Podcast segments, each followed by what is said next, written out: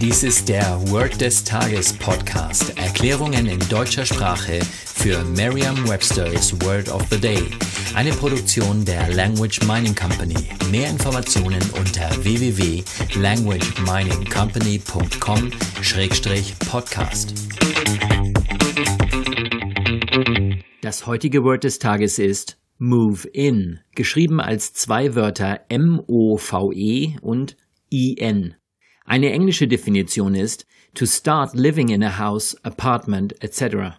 Eine Übersetzung ins Deutsche ist so viel wie einziehen.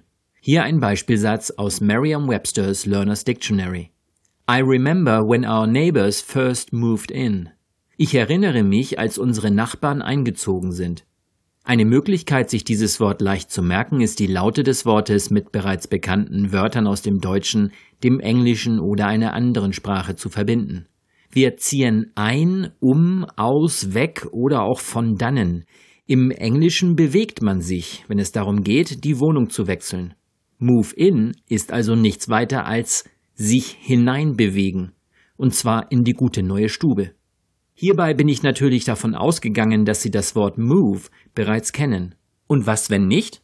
Dann stellen Sie sich einfach vor, dass ein Mufti einzieht und dabei einen Movie schaut. Sagen Sie jetzt noch einmal den Beispielsatz.